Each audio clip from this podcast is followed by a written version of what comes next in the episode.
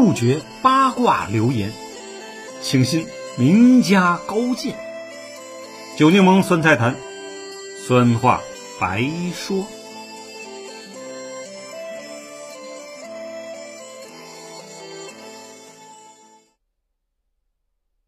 朋友们，大家好，今天呢，我们聊聊啊，中国为什么没有世界级特色小镇？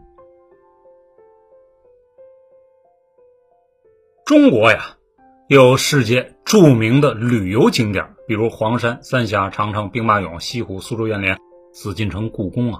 也可以说呢，有著名的旅游城市，如啊西安、广州、桂林、苏杭、北京、上海啊。但很少有人能说出啊哪几个是世界级的特色小镇。的确啊，我国有七十多万个行政村镇呢。但能在世界上呢叫响的寥寥无几。上世纪中叶啊，发达国家由于出现人地矛盾呢，他们纷纷把目光呢投向城郊结合部以及呢乘车两小时以内的乡村呢，那里啊环境优美，空气新鲜呢，可以远离大城市的噪音困扰，求得向往的轻松愉快。于是啊。在本来就比较完整漂亮的小镇呐，居住了下来，并改造了道路，还引进了呢无烟产业。而那些呢早就有名的小镇呐，更是被开发成了独具特色、散发魅力、环境宜人、产值高涨的研发基地。这些小镇啊，大家可能脱口而出啊，比如。法国巴黎的香槟小镇，波尔多勃艮第的葡萄酒庄园小镇，阿尔卑斯山脚下的依云矿泉小镇，普罗旺斯香水之都格拉斯，瑞士的达沃斯因特拉根呢会议家滑雪小镇，美国硅谷科技小镇，对冲基金小镇，西梅牙高山峡谷的隆达旅游小镇，蓝精灵电影小镇，还有德国天鹅堡，奥地利哈尔施塔特。萨尔斯堡、捷克 KV 小镇、意大利的五渔村、零零七外景地科莫湖、英国剑桥小镇、温莎庄园小镇等等啊，这个名单呢还很长，有一百零七个。而我们中国呢，也有几个著名的小镇上榜了，分别是呢，丽江古城、凤凰古城、平遥古城啊，以及啊乌镇西塘周庄的啊江南六大水乡。从上面列举的名单上看呢，欧美等国的特色小镇啊，旅游度假与产业加商务观光的比例呢，各占一半。而我们上榜的著名小镇，几乎是一水的千年古城啊，妥妥的单一旅游模式。今年年初，一份呢中国特色小镇死亡名单呢。在网络上流传开啊，文章称啊，不少特色小镇资金链断裂，商户逃离，甚至呢沦为空城啊。至少有一百个文旅小镇处于烂尾倒闭状态。比如呢，李亚鹏的丽江雪山艺术小镇呢，泰安健康谷、象山绿色体育竞技小镇呢，宜昌龙泉铺古镇、常德的德国小镇、桃花源小镇啊等等啊。典型的案例是。投资三点五亿元的陕西白鹿原民俗文化村啊，开业后啊，人气一路下滑，难以为继，不得不拆除了。成都呢，有个龙潭水乡啊，投资了二十亿元啊，经四年建设，二零一三年开业，可是仅仅过了三年就关门了。现如今啊，只剩下空荡荡的建筑了。龙潭水乡号称清明上河园。却在小镇里呢看不到任何与之相关的内容，没有文化灵魂和内容承载啊，因此最终只能走向了失败的道路。几年前，乒乓球奥运冠军王楠呢和她老公郭斌呢携手雅居乐地产来到山东威海，打造了一个号称价值啊五百亿的滨海体育小镇呢。同时呢，还拉来了另一位国手冠军刘国梁助阵呢。样板间建的呢很漂亮啊，附近的洋房别墅也很让人向往。可销售啊一直上不去。当地的人说啊，该项目离市区七十五公里，在这儿买房不值得，每天呢还得搭上一百来块钱汽油费。而大城市的有钱人呢，以及温州炒房团，可选择的休闲度假区呀太多了。威海海滨的知名度和配套设施，周边景色也不是独一无二的。好在王楠老公啊不差钱还有其他矿业买卖啊等得起。今年东京奥运会结束后啊，王楠豪气的呢将七套总价值三千五百万的别墅啊。赠送给了七位乒乓球冠军呢，既是奖励，又隐含着广告宣传的作用。但销售啊，还是不温不火，急坏了大股东雅居乐呀。再看啊，曾轰动一时的天津星耀五洲以保底的京津新城啊，也转手的转手，打折的打折，一个被拖垮，一个呢背着沉重的资金负担。乐视啊，最火的年景，曾在浙江莫干山呢拿下两三千亩地，准备打造一个新能源汽车小镇。因众所周知的原因啊，他卖给了融创。孙老板的胃口可不止一个汽车小镇啊，他买下了万达全部酒店度假村后啊，大有在文化旅游地产啊打造智能特色小镇方面啊下一番功夫。同样啊。绿城老板宋卫平呢，也看好特色小镇这一板块啊，把注意力呢集中在科技农业方面，计划几年投资五到十个农业小镇啊。当时不少同行都说他眼光独到，又有大规模开发房地产的成熟经验啊，算是找到了企业转型的新入口。万科地产当然不会放过这个机会啊，他签约了北京门头沟军庄镇呢。南京秦淮海福传媒小镇，并开建了杭州良渚文化村呢。大企业都知道，只要按照国家公布的政策去做，绝不会吃亏。税收方面、奖励方面、银行融资方面呢，都比较容易。干嘛不搭顺风车呢？王石、余亮啊，看中文化传媒小镇啊加地产开发呢，万科出手很少失误啊。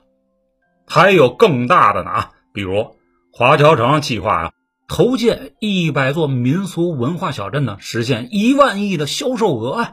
已签约的就有黄龙溪古镇呢、深圳凤凰、甘坑、光明等啊几个文旅小镇呢。华夏幸福也宣布在北京周边长江经济带啊、珠三角一带打造一百座特色小镇。此外啊，新华联、华润、中青旅、保利地产、五矿集团、中冶等啊。大型国企也都做好了布局。以上啊，我只举了部分例子。其实啊，各地政府、村镇、县乡啊，上马的特色小镇更是多了去了。我国现有的七十多万个村镇呢，按照三部委二零二零年打造一千个特色小镇的计划，应该没问题的。后来啊。农业部和文旅部也提出了口号，再多打造一千个特色小镇。从七十万的总基数看啊，也不是不可能。何况特色小镇并非单指行政区划呀，只要有一块地皮，赋予一些特殊功能，对外啊也可以称作小镇的。二零一七、二零一八年呢，三部委分别公布了。两批特色小镇名单，到二零一九年呢，已经完成了一千两百个啊，计划二零二零年的一千五百个呢，也指日可待了。但是啊，就在二零一九年年底啊，疫情发生了，而且呢，席卷全球，从而导致啊，经济结构、贸易结构、金融结构都发生了改变，由此呢。各种原有计划被打乱了，那些上马的特色小镇呢，没有了融资渠道，已经建好的呢，产值又上不来。有人问啊，特色小镇愿景规划还能执行下去吗？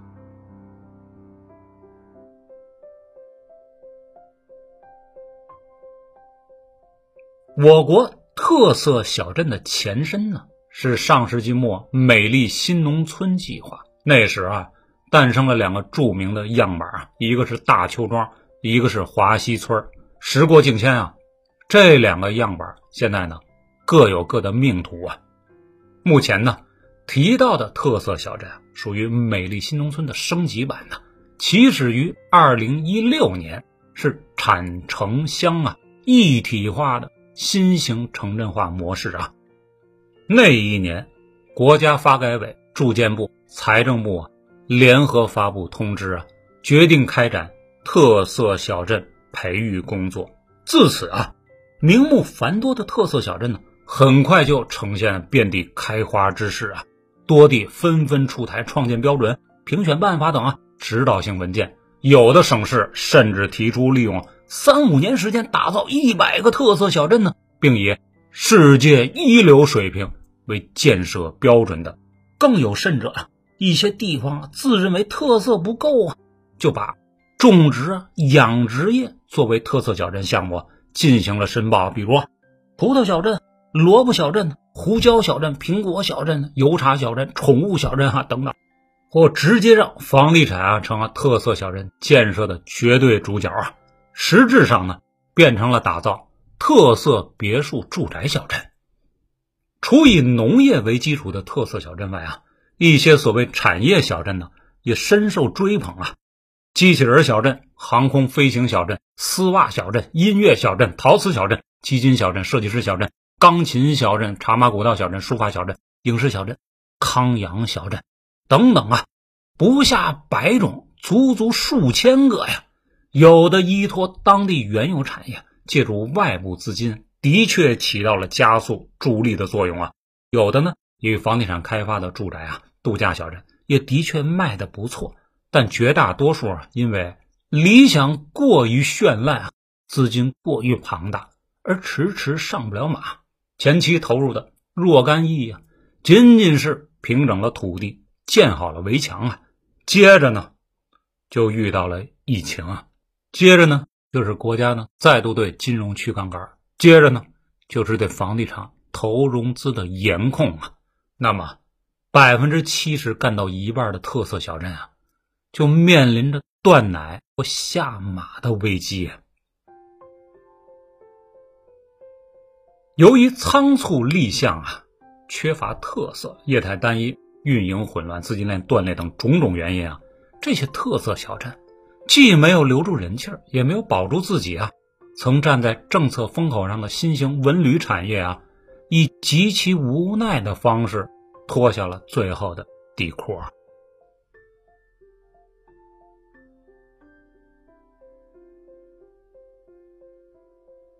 翻看中国特色小镇死亡名单啊，几乎每一个上榜的特色小镇死法都是无特色、无根基。前面说的成都龙潭水乡啊，号称清明上河园就是典型的一例啊。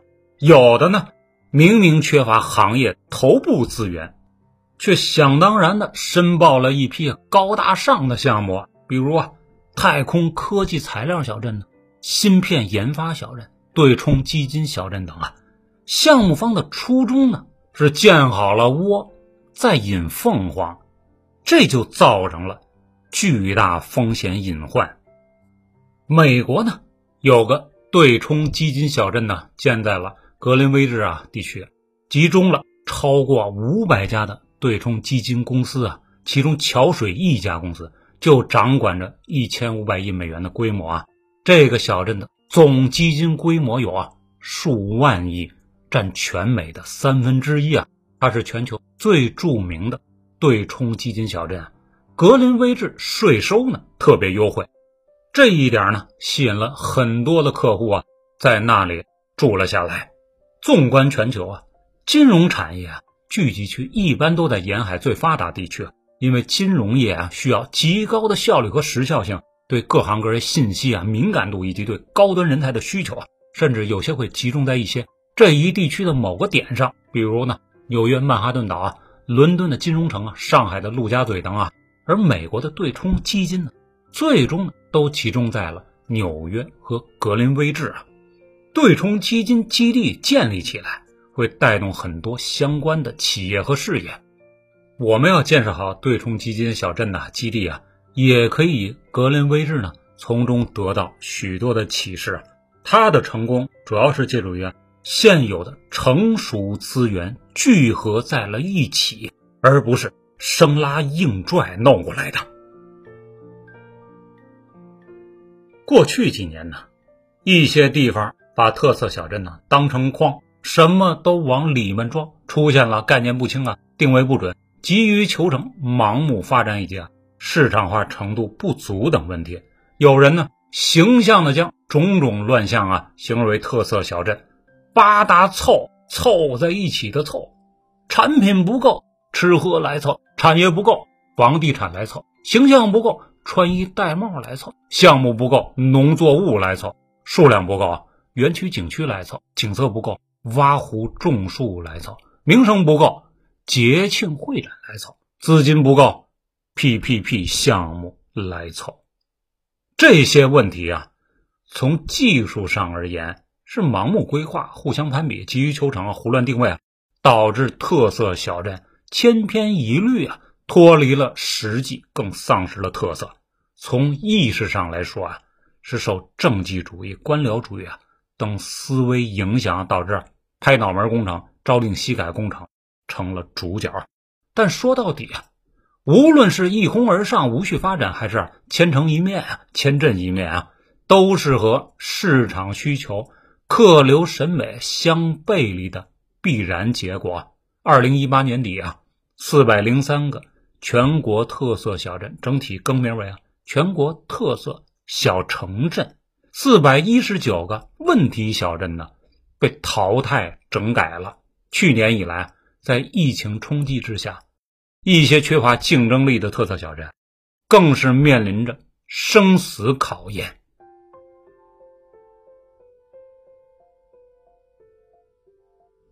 特色小镇呢，可是一个。资产极重的产业啊，每个小镇占地呢两三千亩以上，投资规模不低于五十亿啊，建设期三五年，成长期则需要三五十年啊。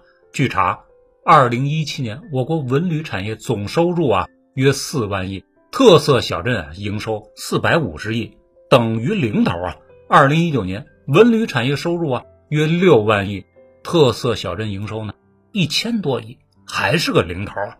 由此看，特色小镇还真是一个高投入、慢产出的买卖。当然啊，小镇一旦特色成型了，它存活五十年、一两百年，甚至一千年都是有可能的。也就是说啊，玩特色小镇不是赚快钱的买卖，它必须要符合国家战略发展方向。又要有很强的自身造血能力才行。在疫情来临之前呢，特色小镇呢主要分三种模式，即旅游为主，第二呢以产业为主，第三呢是两者的混合性，但都少不了地产开发赚快钱的模式。小镇的融资呢也是三种啊，第一呢是国家层面对特色小镇的资金支持啊，成立了国家专项建设基金呢。第二层面呢是银行的低息支持，国家开发银行、建行、农行等啊金融机构相继出台特色小镇建设的金融产品和方案啊。第三呢是政府与社会啊资本合作，也就是前几年无比火热的 PPP 模式。我记得很清楚啊，二零一七年身在一家大型基金公司工作的我呀。还得去学习班呢，专门学习并参加 PPP 投资程序的考试啊。四五年过去了，这个本来很好的融资模式，也被过度使用而玩出了毛病啊。现在呢，疫情出现了，国家根据大环境的预判呢，推出双循环战略，而且呢，还加大对房地产行业的监控啊。我们一年多了呀。基本听不到特色小镇的声音了，原来的打法呢要改变，这是板上钉钉的事情了。就像特殊时期提出的工业园区、产业园区、综合开发区啊，再到如今的自贸区一样，一切都是动态的、变化的。平地而起的特色小镇项目，如果还未建成，暂时呢也不用投资了，回不来的。况且你也融不到一毛钱呢。那些本来有产业有资源呢，只需要增加少量投入，扩建扩容的产业小镇呢，会活得下来。也许呢，还能低价兼并一些烂尾的项目。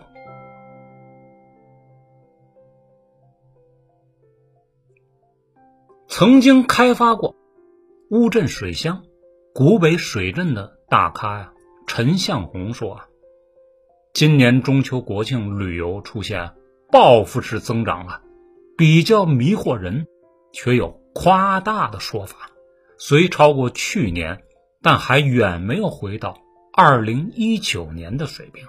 如今呢，政策大调整，新规频频亮相啊。未来市场难测，还得加倍谨慎呢。下一集啊，我们说说以产业结合最好的几个国际特色小镇案例，同时呢，也聊聊我们强大的制造业下诞生的一些这个城啊那个城呢，该如何破茧成蝶，将人流变成商流，商流变为旅流。最终达到商旅观光度假目的的一些想法。好，我是九柠檬，我们呢下集见，拜拜。